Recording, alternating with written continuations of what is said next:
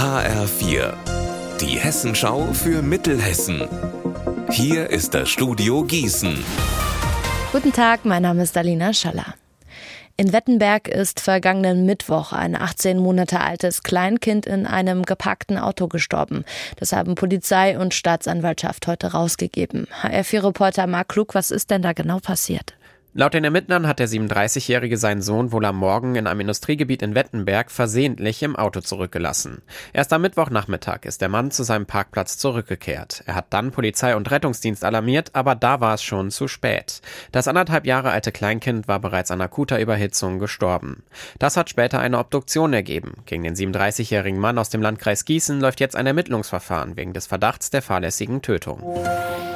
In Wetzlar haben mutige Passanten mutmaßliche Fahrraddiebe geschnappt. Die Langfinger spazieren mit ihrer Beute durch die Straße, ein Pedelec für 3200 Euro. Den Bolzenschneider hat der eine noch in der Hand. Ein Passant sieht das, spricht die beiden an. Es gibt eine kurze Rangelei, einer der Langfinger zieht ein Messer. Nachbarn kommen dazu, helfen die beiden Männer festzuhalten, bis die Polizei kommt. Passiert ist das Ganze schon am Freitag. Jetzt hat die Polizei so viel Mut in einer Pressemitteilung öffentlich gemacht. Integration durch Wandern. Unter diesem Titel hat der Ausländerbeirat der Stadt Marburg sich letztes Jahr mit dem Oberhessischen Gebirgsverein zusammengetan und eine große Wanderung gemacht. Weil das so ein großer Erfolg war, wird die Aktion jetzt fortgesetzt. HR4-Reporterin Anna Spieß, wann ist es denn wieder soweit?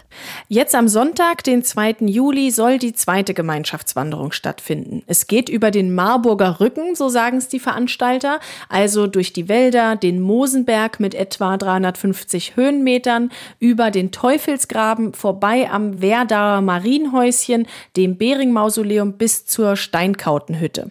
Ich war in den Wäldern auch schon unterwegs und das ist wirklich eine schöne Strecke, die man mit ein bisschen Fitness auf jeden Fall gut hinbekommt. Das sind insgesamt rund neun Kilometer und man kann sich kostenlos anmelden. Und zwar noch bis Donnerstag beim Ausländerbeirat der Stadt.